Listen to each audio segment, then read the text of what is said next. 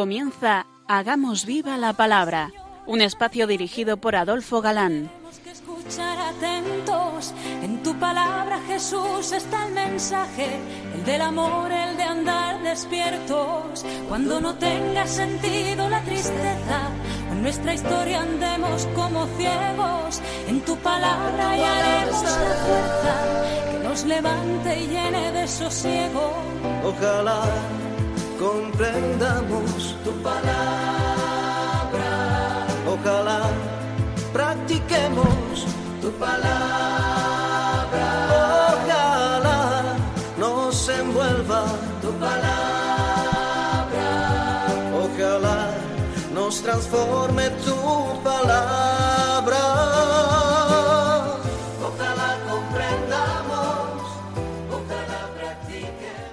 Hola amigos, un día más nos acercamos a la palabra de Dios, que como sabemos es viva y eficaz. Fieles a nuestra cita puntual con todos vosotros, aquí estamos de nuevo, Ana, Adolfo, e Inma, dispuestos a pasar esta hora en vuestra compañía. Bienvenidos a nuestro programa Hagamos viva la palabra. Seguimos con nuestro querido evangelista Mateo como libro de trabajo. Estamos analizando en detalle el mensaje de Jesús, desde la narración de este apóstol de Jesús que fue antes recaudador de impuestos, republicano como él mismo se autodenomina. eh, nos quedamos la pasada emisión observando cómo en Jerusalén la atmósfera era hostil y tensa, pues van a entrar en escena sucesivamente distintos grupos de adversarios de Jesús. Delegados del Sanedrín, discípulos de los fariseos y herodianos, saduceos, fariseos con saduceos después, y finalmente los fariseos solos. Ansiosos, decíamos el último programa, por pillar al maestro en algún renuncio. Empezamos leyendo. entonces los fariseos se fueron y acordaron en consejo ponerle una trampa para sorprenderle en alguna palabra. Y le enviaban unos discípulos suyos con los herodianos para decirle Maestro, sabemos que eres sincero, que enseñas realmente el camino de Dios, y que nada te importa de nadie, porque no te fijas en las apariencias de las personas. Dinos por consiguiente, ¿qué te parece? ¿Es lícito pagar tributo al César, sí o no? Pero Jesús, conociendo su malicia, les dijo ¿Por qué me tentáis, hipócritas? Enseñadme la moneda del tributo. Ellos le presentaron un denario, y él les pregunta ¿De quién es esta figura y, y esta inscripción? Y contestaron del César. Entonces les dice Pues pagad lo del César al César y lo de Dios a Dios. Al oírlo quedaron admirados, y dejándolo en paz se fueron. Los adversarios, en apariencia, llegan, perdón, con buen tono y empiezan adulándole, diciendo eh, que no se fija en el aspecto de la persona, sino que enseña eh, recta y realmente el camino de Dios, que es el, mino- el camino de la justicia, por el que ya vino Juan. Y uno llega a pensar, ¿habrán reconocido y creído que en la doctrina de Jesús se les ofrecía la verdad? Francamente, no nos lo creemos, después de todo lo que hemos oído o leído hasta ahora. Esta introducción aduladora es hipocresía pura, como dice el mismo Jesús.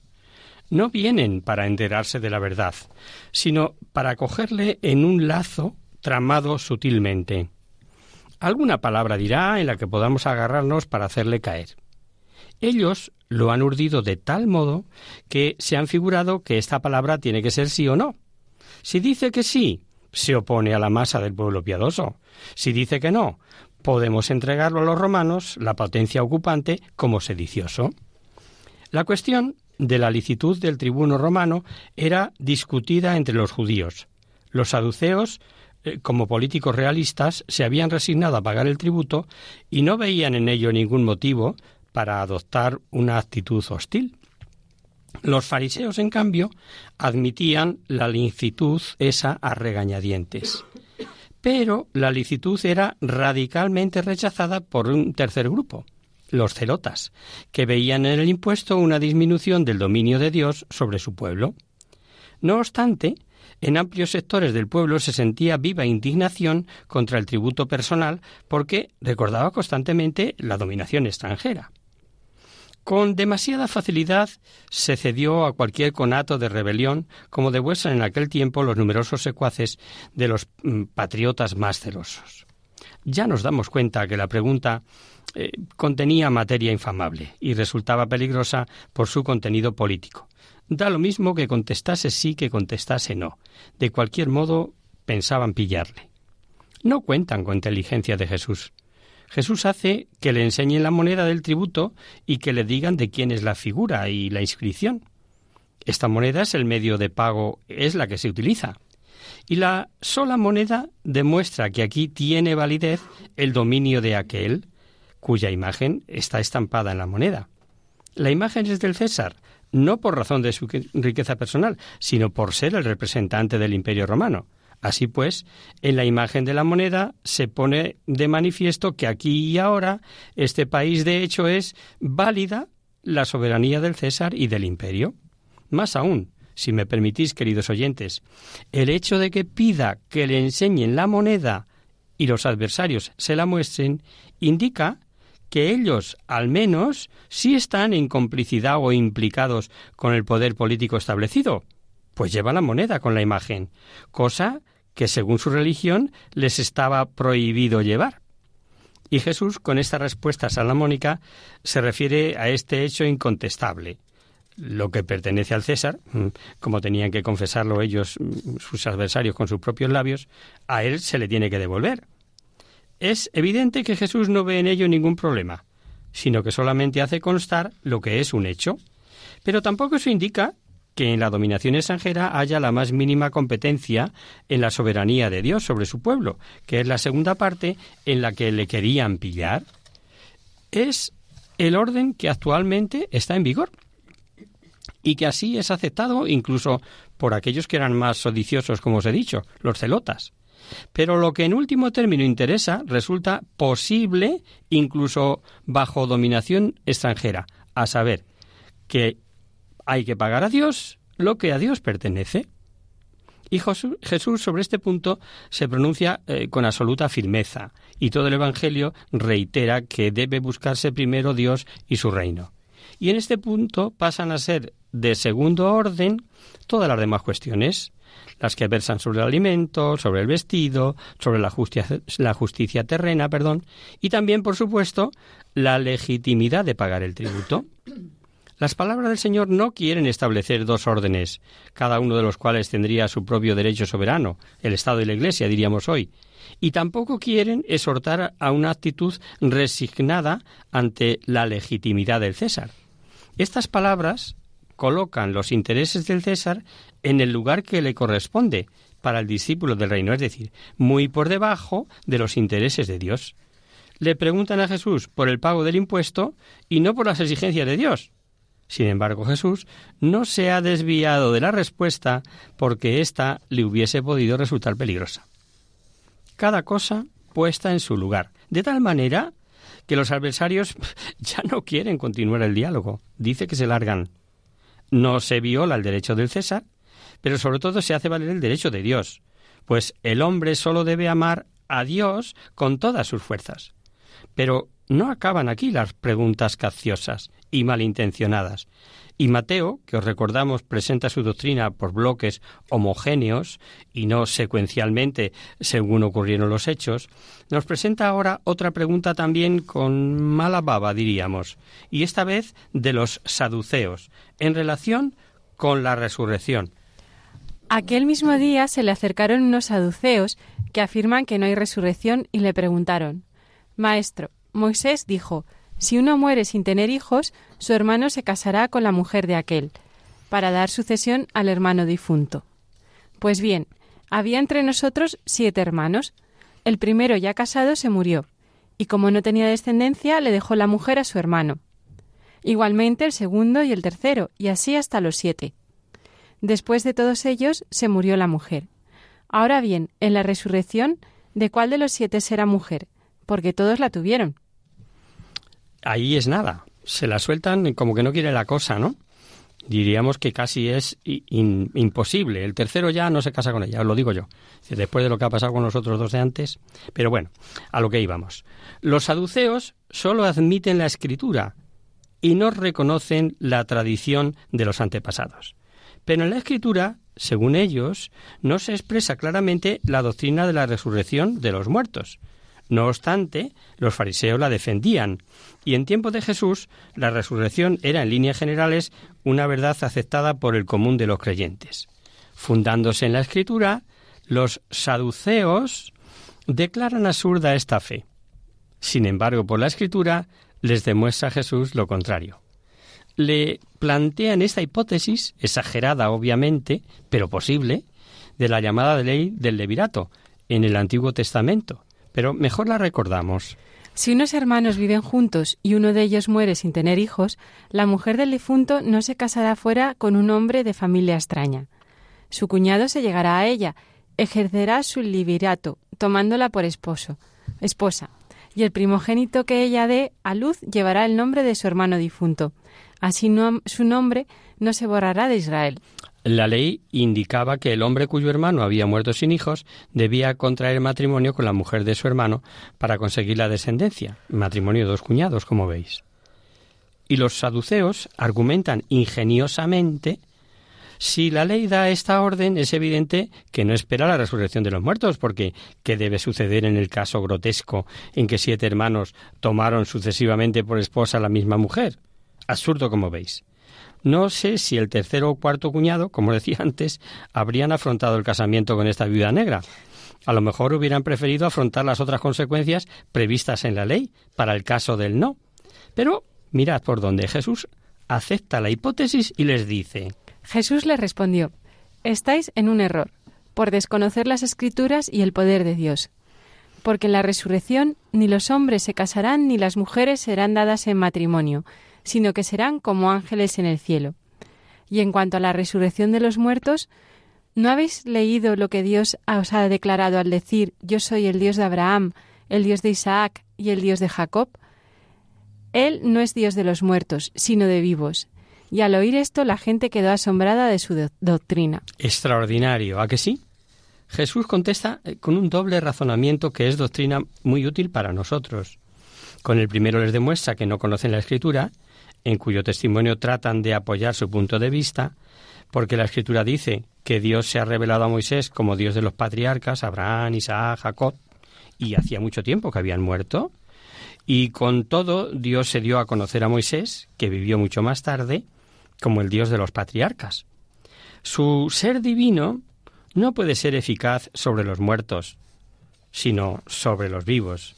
No te alaban los muertos, Señor, dice el Salmo 115 está profundamente arraigado en la mente del israelita que ha sido creado para alabar a Dios. Pero ahora Jesús dice de nuevo que Dios quiere ser y tiene que ser Dios sobre lo vivo, sobre los vivos. Su ser divino tiene que tener un sentido y lo tiene. Y el segundo razonamiento tiene que ver con el poder de Dios. Dios puede mover al hombre a una nueva vida, crearle por segunda vez para un nuevo ser humano. Esta cuestión es fuente de dudas para la mayoría de nosotros y queremos saber de lo que no se nos ha dado a conocer nada más que de un modo parcial.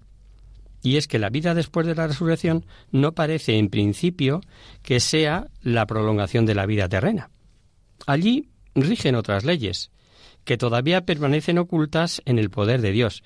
Y esto es lo más honrado que podemos contestar o contestarnos acerca del más allá del hombre.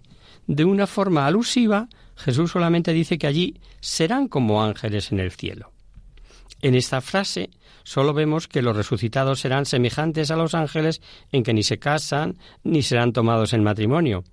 Y la escatología no nos da a conocer todo lo demás sobre el cuerpo después de la resurrección y la manera como viven los resucitados.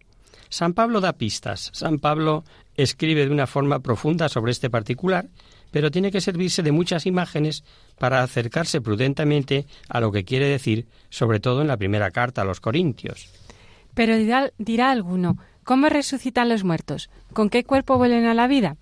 Necio, lo que tú siembras no revive sino muere. Y lo que tú siembras no es el cuerpo que va a brotar, sino un simple grano de, de trigo, por ejemplo, o de alguna otra planta. Y Dios le da un cuerpo a su voluntad, a cada semilla un cuerpo peculiar.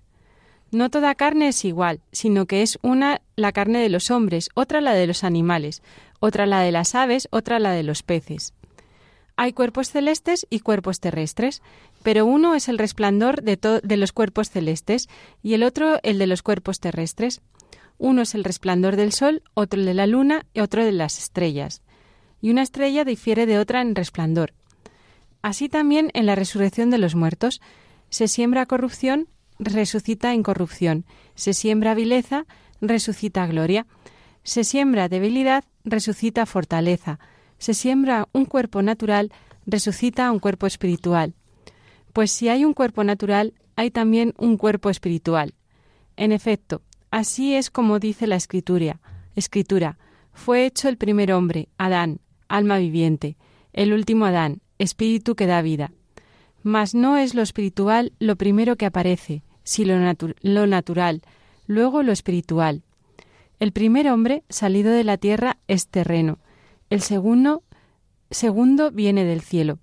Como el hombre terreno, así son los hombres terrenos, como el celeste, así serán los celestes. Y del mismo modo que hemos llevado la imagen del hombre terreno, llevaremos también la imagen del celeste. Veis que maneja un montón de ideas para intentar deslindar uno de otro, del hombre espiritual, del hombre mortal o natural. Para nosotros, desde luego, es más importante la imagen del Señor, como se describe en los relatos de sus apariciones después de la resurrección.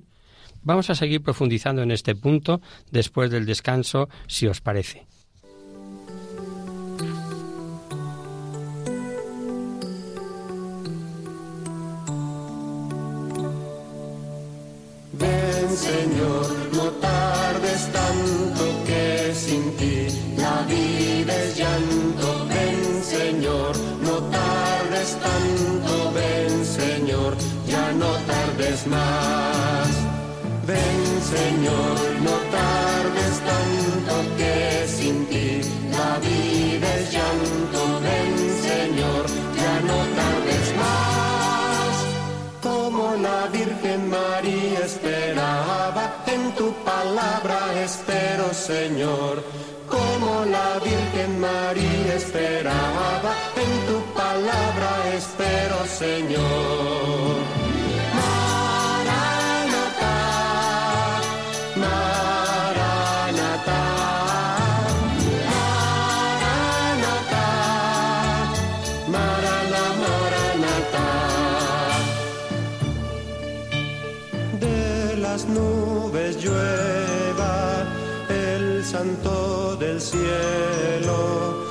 Ábrete tierra sedienta, brote de ti el Mesías, de las nubes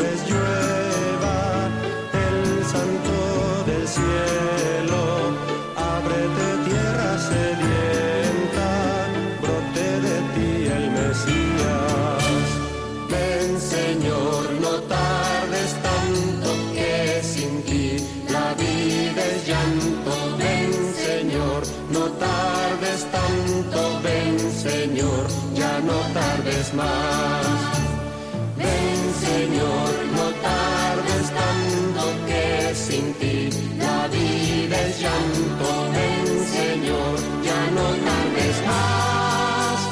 Como la Virgen María esperaba, en tu palabra espero Señor como la Virgen María esperaba, en tu palabra espero, Señor.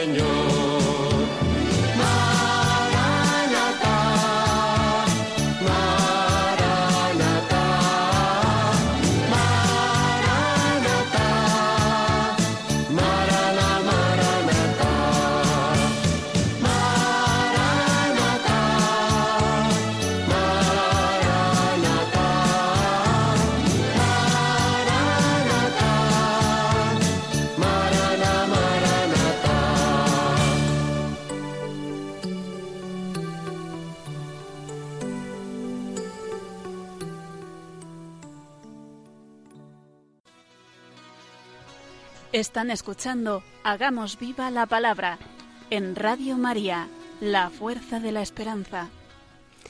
Amigos, de nuevo con vosotros tras este breve descanso musical. Os recordamos, queridos oyentes, que sintonizáis el programa Hagamos viva la palabra. Si queréis contactar con nosotros vía correo postal, lo podéis hacer a Radio María, Paseo Lanceros, número 2, primera planta, código postal 28024 de Madrid. O bien, si preferís, al correo electrónico hagamos viva la palabra arroba radiomaria.es. Para los que se acaban de incorporar, decirles que estamos analizando el Evangelio según San Mateo. Buscando coger a Jesús en algún renuncio, queriendo encontrar en sus palabras algo con que desacreditarle ante el pueblo, o por lo que denunciarle ante la autoridad romana, los saduceos le plantean el difícil y utópico tema de la ley del levirato, casando a la viuda hasta con siete hermanos sucesivamente tras la muerte del anterior. Y Jesús les ha dicho que andan un poquillo equivocados y desinformados acerca de las escrituras que ellos presumen de conocer. La cuestión es que intentábamos conocer cómo será la vida después de la muerte y tras la resurrección final. San Pablo, en esa cita a los Corintios, que nos leyó Ana, un poquito larga, trata de profundizar prudentemente en el asunto. Pero también a él le faltan palabras para explicarlo, porque sencillamente eh, no nos ha sido revelado del todo y solo conocemos o deducimos de modo parcial.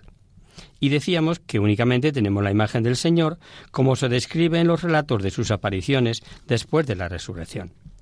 Sabemos que Él es primicia de los que han muerto, como dice la carta a los Corintios, a quienes todos deben o debemos seguir. Y sigue diciendo Pablo, Porque si un hombre vino la muerte, porque si de un hombre vino la muerte, también por un hombre ha venido la resurrección de los muertos. Pues como en Adán todos mueren, así en Cristo todos serán vueltos a la vida. Esto aclara otro poquito, ¿no? Los que fueron injertados a una nueva vida están destinados a configurarse de un modo semejante a la imagen del Señor. En la imagen del Señor resucitado no solamente se puede reconocer que hay una resurrección de los muertos, sino también que la nueva vida será una vida de gloria, que no puede compararse con la actual y que no nos es posible seguir elucubrando, ni comprobando, ni comparando con estos parámetros materiales que allí pues ya no existirán como son las necesidades básicas actuales eh, de alimento, vestido, espacio, etcétera, etcétera. Los enemigos de Jesús, una y otra vez, se ven cortados por las inteligentes respuestas de Jesús, y sin embargo no cejan en el empeño. Si bien es verdad que la mayoría de las veces les mueve el odio y la rabia contenida o la envidia, que veían que la gente se iba atrás de él y, y hasta se olvidaba de comer, el pasaje que viene a continuación la pregunta a priori no parece malintencionada, aunque matiza que se la hacen para tentarlo. Y tras la respuesta a los saduceos que no creían la resurrección, ahora vienen los fariseos. Cuando los fariseos oyeron que había hecho callar a los saduceos, se reunieron en el mismo lugar, y uno de ellos, doctor de la ley, para tentarlo le preguntó Maestro, ¿cuál es el mandamiento mayor en la ley? Él le respondió Amarás al Señor tu Dios con todo tu corazón, con toda tu alma y con toda tu mente. Este es el mandamiento mayor y primero. El segundo es semejante a él. Amarás a tu prójimo como a ti mismo. De estos dos mandamientos pende toda la ley y los profetas. Para los escribas, todos los mandamientos tienen el mismo valor, tienen la misma dignidad, la misma fuerza obligatoria, porque proceden de Dios eh, por Moisés. No obstante, se distinguía entre los mandamientos graves y los mandamientos leves, por cuanto algunos exigían un esfuerzo mayor y otros menor. Pero también se intentó, perdón, compendiar el contenido de los distintos mandamientos. Y en este sentido, la pregunta del doctor de la ley pues es perfectamente legítima y está formulada con seriedad. Es probable incluso que se la hubiesen planteado a él o en círculos especializados y, y pidan la respuesta de este profeta que parece tan listo, tan inteligente. El caso es que le preguntan a Jesús por el mandamiento mayor de la ley. Con lo cual, este planteamiento hace que Jesús eh, solo pueda responder con citas de la ley escrita. No era desacostumbrado responder a esta pregunta con el mandamiento del amor a Dios, es el primero en el decálogo, e incluso alguno puede que hablará del mandamiento del amor al prójimo. Lo desacostumbrado era eh, darlos juntos, era relacionarlos, era equipararlos entre sí en el mismo rango de importancia. Ambos mandamientos están en el Antiguo Testamento, pero en dos pasajes diferentes. El mandamiento del amor al prójimo incluso aparece en un lugar donde casi pasa desapercibido. Está en el libro del Levítico, mezclado ahí con otro montón de preceptos. Léenoslo, Ana. No procures la venganza, ni conserves memoria de la injuria que los hijos de tu pueblo. Amarás a tu prójimo como a ti mismo. Yo soy el Señor. Yo soy el Señor. Es un mandamiento puesto por el Señor. En cambio, el mandamiento del amor a Dios fue puesto por escrito en un texto de mayor relevancia. Es la respuesta amorosa del pueblo que Dios escogió con preferencia sobre todos los demás y condujo al país de los padres. Es la famosa Shema hebrea. Escucha, Israel, el Señor nuestro Dios es el único Señor. Amarás al Señor tu Dios con todo tu corazón y con toda tu alma y con todas tus fuerzas. Y estos mandamientos que yo te doy en este día estarán estampados en tu corazón y los enseñarás a tus hijos. Muchos doctores de la ley hubiesen podido dar esta respuesta sola como la mayor de, mayor entidad. Jesús, en cambio, como hemos visto, Zimba eh, cita ambos mandamientos unidos, como el mandamiento mayor, es decir, en el mismo rango de importancia. Y para que no quedase duda, hace una afirmación claramente teológica. De estos dos mandamientos dice, pende toda la ley y los profetas. ¿Qué significa esta frase? Mirad, la ley y los profetas es una expresión eh, totalizante referida a la voluntad, a la voluntad viviente de Dios, como viene en la Escritura. La palabra de Dios está contenida para todo judío piadoso en la Torá o la ley, que nosotros llamamos Pentateuco, es decir, los cinco primeros libros de la Biblia, y en los escritos proféticos. Por tanto, decir así, junto como hace Jesús, la ley y los profetas, es como decir que de ahí pende la voluntad viva y viviente de Dios. Con esta afirmación de Jesús lo establecen como una nueva ley. En el mandamiento doble del amor a Dios y el amor al prójimo están contenidos todos los demás mandamientos. Y también puede decirse a la inversa, que todos los demás mandamientos pueden ser reducidos a estos dos. Es una nueva doctrina. Aquí no solamente se dice que es el mayor mandamiento, sino que en él también están incluidos todos los demás. ¡Qué liberación! ¡Qué liberación para el hombre de aquella época! Y, más para los judíos piadosos, pues ya no necesita fijarse con angustia en observar 248 mandamientos y 365 prohibiciones, como contaban los rabinos, sino solamente dos. El que los guarda cumple toda la ley. Eso es lo que les acaba de decir Jesús. Y por tanto la verdadera voluntad de Dios. San Pablo además lo dice muy clarito en su carta a los romanos, fijando el acento en el amor justamente. Con nadie tengáis otra deuda que la del amor mutuo, pues el que ama al prójimo ha cumplido la ley. En efecto, lo de no adulterarás, no matarás, no robarás, no codiciarás y todos los demás preceptos se resumen en esta fórmula. Amarás a tu prójimo como a ti mismo. La caridad no hace mal al prójimo. La caridad es, por tanto, la, la ley en su plenitud. La plenitud de la ley y la caridad es el amor. Y aquí se nos dice una vez más, con toda claridad, lo que ya sabemos por el Salmón de la Montaña, que vimos con detalle, ¿os acordáis? Toda la aspiración moral del hombre debe tener su origen en una raíz y estar dirigida a un objeto, el amor. El hombre no solamente está creado para obedecer a Dios como su Señor, sino también para amarle como su Padre. La obediencia se lleva a cabo por medio del amor a Dios. Dios nos quiere esclavos miedosos, sino hijos libres. El amor a Dios debe ser el núcleo de toda piedad. Pero no queda ahí la cuestión, queridos amigos. Tal como hemos leído, porque el amor a los hombres, el amor al prójimo, forma también parte del mandato y procede de esa misma raíz. Pero atención, el prójimo no es solamente el próximo, el miembro del mismo pueblo, el habitante del mismo país, como lo entendían los judíos en conjunto en tiempos de Jesús.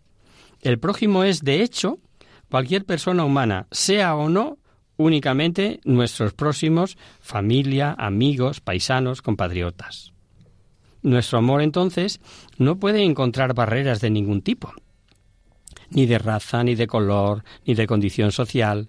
El modelo es el amor al Padre, que hace brillar su sol sobre malos y buenos, y hace llover sobre justos e injustos. Si en algún momento alguien tuviera duda de lo que tiene que hacer en el caso concreto y dónde hay que encontrar la voluntad de Dios, la respuesta es clara, en el amor. Jesús aquí no dice de qué manera se han de cumplir los dos mandamientos. Se limita a enunciarlos en el mismo rango y juntos. Ahí se unifican el cumplimiento de la voluntad de Dios y el amor que está al servicio del hombre. La obra de la redención de Jesús se lleva a cabo por amor al hombre y por entrega amorosa a Dios. Los primeros cristianos lo entendieron muy bien. De hecho, San Juan en su primera carta nos lo pone mucho más clarito y sencillo. Si alguno dice, yo amo a Dios y odia a su hermano, es mentiroso. Pues quien no ama a su hermano, a quien ve, no puede amar a Dios a quien no ve. Y este mandamiento tenemos de él. Quien ama a Dios, ame también a su hermano. Súper clarísimo, ¿verdad? Y después de las respuestas de Jesús a los fariseos, a los saduceos, aquel maestro de la ley que pregunta por el mayor de los mandamientos, pues nuestro evangelista Mateo nos presenta otra discusión, una nueva discusión con los fariseos, en esta ocasión acerca de la filiación del Mesías, en una palabra, de quién procede o de quién es hijo. Y parece que la iniciativa o quien pregunta es el propio Jesús. Sin duda es un artificio literario para unir aquí, junto con los demás, las distintas objeciones que los sabios y poderosos de aquel momento hacen eh, su misión a su persona y que ellos ni aceptan ni quieren aceptar. Pero mejor escuchamos. En una reunión de los fariseos, Jesús les dirigió esta pregunta. ¿Qué pensáis acerca del Mesías? ¿De quién es hijo? Ellos le responden, de David. Él les dice, ¿cómo entonces David, inspirado por el Espíritu, lo llama Señor? Al decir, dijo el Señor a mi Señor, siéntate a mi diestra, hasta que ponga tus enemigos debajo de, tus pies. Pues si David lo llama Señor, ¿cómo puede ser hijo suyo? Y nadie podía responderle una palabra, ni desde aquel día se atrevió ya nadie a preguntarle más. No se atrevieron, claro. El desarrollo del di- del- de este diálogo es difícil de entender, mejor dicho, parece de, de perogrullo, ¿no? Porque mm, para el mismo Jesús, como para el evangelista, la expresión hijo de David era un título del Mesías. Y con este título, San Mateo ha comenzado su evangelio, no sé si os acordáis. Evangelio de su Señor Jesucristo, hijo de David, etcétera, ¿no? Ya lo vimos. Con la exclamación hijo de David, le han invocado los ciegos, sin que Jesús les contradijera. ¿Qué pregunta en realidad Jesús? Obviamente Jesús no pregunta sobre el título, sino sobre la persona. No trata de ordenar una serie de generaciones, sino la dignidad en esa generación. El Mesías es hijo de David desde el plano humano, por sus antepasados, por su procedencia, pero es el Quirios, es decir, Señor, por la parte de arriba mediante el origen y misión divina. Pero ambos planos de procedencia están obviamente mutuamente entrelazados en el relato del nacimiento de Jesús. Casi mejor lo recordamos. La generación de Jesucristo fue de esta manera. Su madre María estaba desposada con José, y antes de empezar a estar juntos, se encontró encinta por obra del Espíritu Santo. Su marido José, como era justo y no quería ponerla en evidencia, resolvió repudia- repudiarla en secreto. Así lo tenía planeado cuando el ángel del Señor se le apareció en sueños y le dijo José, hijo de David, no temas tomar contigo a María, tu mujer, porque lo engendrado en ella es del Espíritu Santo. Dará a, a luz un hijo, y tú le pondrás por nombre Jesús, porque él salvará a su pueblo de sus pecados. David, en su oración en el Salmo 110, llama a su Señor al Mesías, a quien Dios entraniza a su derecha.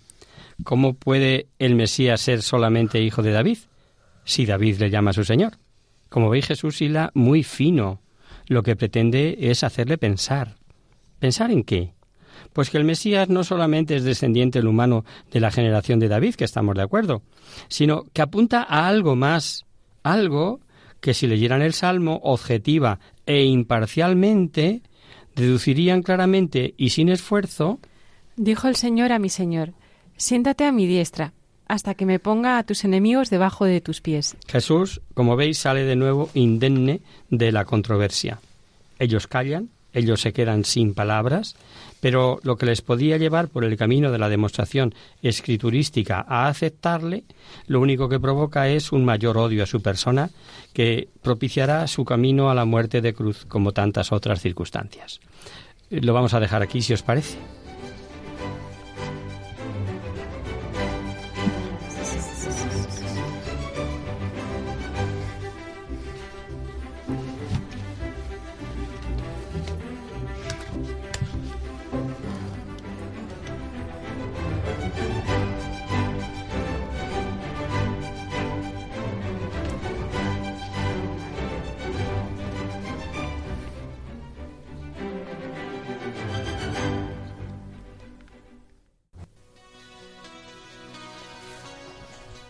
Conocer, descubrir, saber. En Hagamos Viva la Palabra. Damos paso ahora a nuestro espacio de conocer, descubrir, saber, dedicado, como sabéis, a responder a vuestras consultas o dudas sobre cualquier tema, histórico o actual, que afecte a nuestra vida cristiana. Y hoy hemos recibido un correo electrónico de una joven oyente que dice lo siguiente. Hola, me llamo María y os escribo desde Madrid. Tengo 25 años y la verdad es que ando un poco pez en la historia del siglo XX. Hace unas semanas se ha celebrado el 30 aniversario de la caída del muro de Berlín. En esos días leí un tuit que me dejó intrigada, porque, aunque sé que San Juan Pablo II fue un gran papa, desconozco el papel que jugó en la caída del comunismo en Europa. El tuit decía lo siguiente. Celebrar el aniversario de la caída del muro de Berlín sin manipular la historia supone hacer memoria del artífice clave de aquel acontecimiento, San Juan Pablo II. Muchas gracias por anticipado. A la espera de que me puedan contestar por antena o por email, reciban un cordial saludo, María. Hola María, te hemos contestado por email y ahora pues lo vamos a hacer por micrófono, ¿no? Porque el tema nos parece interesante como para ponerlo en antena. Allá vamos. San Juan Pablo II fue un santo que libró una difícil batalla, una lucha política por devolver a Dios al centro de la vida pública. Y supo que para conseguirlo tenía que contribuir a devolver la libertad a los pueblos sometidos por el comunismo, desde media Alemania hacia el este. Ningún dirigente occidental antes que él se atrevió a cuestionar el statu quo surgido después de la Segunda Guerra Mundial. Conoció y sufrió en primera persona los males de los totali- totalitarismos dictatoriales en Polonia, su país natal. Primero sufrió el nazismo y, desaparecido este, el comunismo. Vamos a intentar entender el contexto de su vida para esbozar un breve, eh, brevemente su logro en la caída del comunismo, que comenzó efectivamente con la caída del muro de Berlín. Karol Josef Wojtyla nació en Wadowice, una pequeña ciudad a 50 kilómetros de Cracovia, el 18 de mayo de 1920. Wadowice tenía una población de aproximadamente 8.000 habitantes. No obstante, cultural e intelectualmente era una, una ciudad sofisticada. La pequeña ciudad destacaba por la sobresaliente educación de sus niños y jóvenes. El 20 de junio de ese mismo año fue bautizado en la iglesia de Santa María Carol. Era el más pequeño de los tres hijos, Carol Bautila y Emilia Kaskrosoboska. Su padre era oficial subalterno del ejército polaco, polaco. Su madre, Emilia, había sido maestra de la escuela y costurera. La vida de Carol fue marcada por el sufrimiento desde temprana edad. A los nueve años sufre la pérdida de su madre, quien falleció el 13 de abril de 1929. Su hermana Olga murió antes de que él naciera. Su hermano mayor, Edmund, que era médico, murió en 1932 por contagio de una enfermedad, cuando curó a un hombre de condición humilde. Su padre murió en 1941, durante la ocupación de Polonia por la Alemania nazi. En los estudios fue un alumno extraordinario, sobresaliente. Obtuvo el diploma del Instituto de Segunda Enseñanza en 1938, recibiendo las máximas calificaciones en polaco, latín, griego, alemán, historia, filosofía, educación física y problemas de la Polonia contemporánea. En sus horas libres estudiaba para obtener un diploma en arte dramático. Era políglota, hablaba a la perfección, además de, de su natal polaco, idiomas como español, italiano, francés, alemán, inglés y portugués. Tenía conocimiento de otros idiomas, por ejemplo, del ucraniano, del ruso y del croata. Comenzó sus estudios en la Universidad de Jagiellonica de Cracovia, fundada en 1386. Se trataba de la institución escolar más prestigiosa de Polonia. En esa misma época se matriculó en una escuela de teatro. En septiembre de 1939, las fuerzas alemanas cerraron la universidad y Carol tuvo que trabajar en una cantera y más tarde en una fábrica química para evitar que lo deportaran a Alemania. La experiencia adquirida en este lugar influyó muchísimo en la filosofía social y política de Carol, porque se trataba de una vida que era sumamente dura en medio de la extenuación física y el sufrimiento. Los alemanes y los rusos se dividieron Polonia apropiándose del, del oeste y del este respectivamente. Designaron una zona central de gobierno general, en la que se encontraba Cracovia. Wadowice pasó a ser parte de Alemania, como también lo sería la pequeña ciudad de Oswiecim, en alemán llamada Auschwitz. Inglaterra declaró la guerra a los alemanes, pero era demasiado tarde. La invasión, la invasión había sido una estrategia perfecta. La Segunda Guerra Mundial había comenzado, y solo hasta el momento de la invasión alemana de Francia se convirtió en una guerra activa y no solamente de palabras. Los alemanes no tenían como fin la simple ocupación de Polonia, sino más bien destruirla por completo. Los rusos tenían otro objetivo.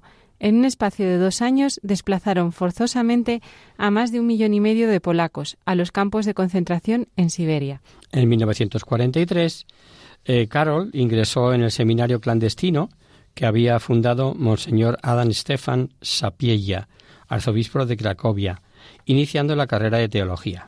Se corrían altos riesgos, pues ser detenido como seminarista secreto automáticamente significaba ser deportado a un campo de concentración. En enero de 1945 los alemanes huyeron de Cracovia bajo el ataque de Rusia. Con esta nueva ocupación, los seminaristas tuvieron la oportunidad de retomar el antiguo seminario cerca del castillo de Wawel. Sin embargo, pronto descubrieron que los nuevos ocupantes rusos llevarían a cabo brutales persecuciones contra los católicos. Polonia, al final de la Segunda Guerra Mundial, no vio una restauración de la libertad, sino que más bien pasó a ser víctima del totalitarismo comunista de Stalin. Fue ordenado sacerdote el 1 de noviembre de 1946 y poco después se trasladó a Roma para asistir a los cursos de la Facultad de Filosofía del Pontificio Ateneo Angelicum, obteniendo el doctorado en teología. En 1948 regresó a Polonia y ejerció su primer ministerio en los alrededores de Cracovia durante trece meses. En noviembre de ese mismo año fue nombrado profesor de Teología Moral y Ética Social del Seminario Metropolitano de Cracovia el 1 de octubre de 1953 y en 1954 comenzó a impartir clases de ética en la Facultad de Filosofía de la Universidad Católica de Lublin, en la que dos años después fue nombrado director de dicha cátedra. en 1958, Pío XII le nombra obispo titular de Ombia y obispo auxiliar de Cracovia. La situación en Polonia durante este tiempo era crítica, debido al marxismo y a las grandes crisis sociales y económicas. La construcción del muro de Berlín comenzó en 1961, pero los problemas se remontan a finales de la Segunda Guerra Mundial. Derrotado el régimen nazi, los aliados se repartieron el control de Alemania y su capital, Berlín. La parte oriental quedó en manos de la Unión de las Repúblicas Socialistas Soviéticas y el occidente bajo el control de Estados Unidos, Reino Unido y Francia. El muro fue construido por el régimen soviético para evitar el escape desde el territorio que controlaban hacia el lado occidental. La estructura se convirtió en un símbolo de la llamada cortina de hierro o telón de acero entre los países occidentales y la URSS y sus países satélites. A partir del 11 de octubre de 1962 comenzó a tomar parte activa en el Concilio Vaticano II. Destacan sus puntualizaciones sobre el ateísmo moderno y la libertad religiosa. En 1962, el Papa Pablo VI lo consagró arzobispo de Cracovia. El 29 de mayo de 1967 fue nombrado cardenal, lo que le convirtió en el segundo más joven de la época, con 47 años de edad. El 16 de octubre del 78 fue elegido sucesor de San Pedro. Adoptó el nombre de Johannes Paulus II, Juan Pablo II, y se convirtió con 58 años en el papa más joven del siglo XX y en el primero no italiano desde el neerlandés Adriano VI que mm, reinó la Iglesia o, eh, de, como papa de 1522 a 1523. La televisión polaca tardó dos horas y media en informar al país de que el arzobispo de Cracovia, el cardenal Wojtyla, había sido elegido papa. Durante la gran misa que se celebró en la plaza de San Pedro el 22 de octubre del 78, el Papa llamó a la valentía y la apertura y defendió la libertad religiosa como un derecho humano imprescindible. No tengáis miedo de dar la bienvenida a Cristo y aceptar su poder, a su poder salvador, abrir las fronteras de los estados, los sistemas económicos y políticos. El cambio llegó en 1979, el día de su primera visita a Cracovia. Su primera visita a Polonia en junio de 1979, según afirman varios historiadores, supuso el comienzo del final de la URSS. Durante nueve días, millones de personas acudieron a ver a Juan Pablo II, que consiguió despertar la conciencia y la valentía del pueblo polaco. Ante la enorme multitud en Varsovia, el Papa celebró la misa e hizo un llamamiento a la historia y a la cultura de los polacos, a su verdadera identidad, algo que el comunismo ya no podía combatir. En sus homilías no hizo referencias a las políticas del presente, pero todo el mundo le entendió. Las últimas palabras de la liturgia en Varsovia, Varsovia fueron Padre, ven y renueva la faz de la tierra, de esta tierra. Todo el mundo entendió lo que estaba diciendo. En un año nacía Solidaridad y se afiliarían a ella 10 de los 31 millones de polacos, lo que, lo que equivalía a la totalidad de la fuerza laboral existente. Así pues, el pueblo polaco redescubrió su propia fuerza y también la debilidad del régimen comunista. En este sentido, se puede afirmar que la fundación del sindicato Solidaridad, tan solo un año más tarde, no hubiera sido posible sin el impacto moral de los nueve días de Juan Pablo II. Esa fue la primera gran victoria. Él removió los cimientos y en Polonia empezó la batalla para liberar a Europa de la participación soviética en la victoria de 1945 frente al nazismo. Juan Pablo II creía que la libertad y el Evangelio eran indisociables e hizo todo lo que pudo o todo lo que estuvo en su mano para devolver esa libertad a Polonia primero y al resto de Europa después. Convirtió a la Iglesia polaca, Iglesia polaca, perdón, en un punto de encuentro. En un comentario póstumo por la muerte del Papa polaco en 2005, el historiador británico Timothy Garton, un agnóstico liberal, indicó que si bien nadie puede probar de forma concluyente que él, San Juan Pablo II, fuera la principal causa del fin del comunismo, las figuras más importantes en todos los bandos, entre ellos el desfallecido el fallecido expresidente de los Estados Unidos, Ronald Reagan, están de acuerdo en lo que fue. Sin el Papa polaco no hubiera habido la Revolución de Solidaridad- en Polonia en 1980. Sin solidaridad no se habría producido ningún cambio dramático en la política soviética hacia Europa Oriental, bajo Mikhail Gorbachev. Sin ese cambio no hubiera habido la Revolución de Terciopelo en 1989 en Checoslovaquia. Por último, el 9 de noviembre de 1989, luego de que las autoridades soviéticas permitieran el paso del este al oeste de Berlín, comenzó la demolición del muro. En 1991, Mikhail Gorbachev disolvió la Unión de Repúblicas Socialistas Soviéticas. Un fragmento del muro de Berlín se conserva en el santuario de Fátima como agradecimiento a la Virgen María por guiar con cariño maternal a los pueblos hacia la libertad. Y hasta aquí, queridos amigos, el programa de hoy. Os dejamos con nuestra sintonía y os recordamos que si queréis dirigiros al programa para cualquier duda, aclaración o sugerencia, participando en el espacio de conocer, descubrir, saber, estamos a vuestra total disposición y encantados de atenderos en la siguiente dirección. Radio María, Paseo Lanceros, número 2, primera planta, código postal 28024 de Madrid. O bien, si lo preferís, al correo electrónico, hagamos viva la palabra, arroba radiomaria.es. El próximo miércoles, como sabéis, está el programa del Padre Rubén Inocencio, que alterna con nosotros ¿Quién guarda tu palabra? Por tanto, nosotros nos encontramos de nuevo dentro de 15 días, si Dios quiere. con un programa en el que se pone de manifiesto la hipocresía de escribas y fariseos, maestros de la ley, y cómo Cristo los desenmascara en el famoso pasaje del- de, los ayes, hay de vosotros que hacéis esto y aquello. Hasta el próximo día, amigos. Hasta el próximo día. Hasta dentro de 15 días.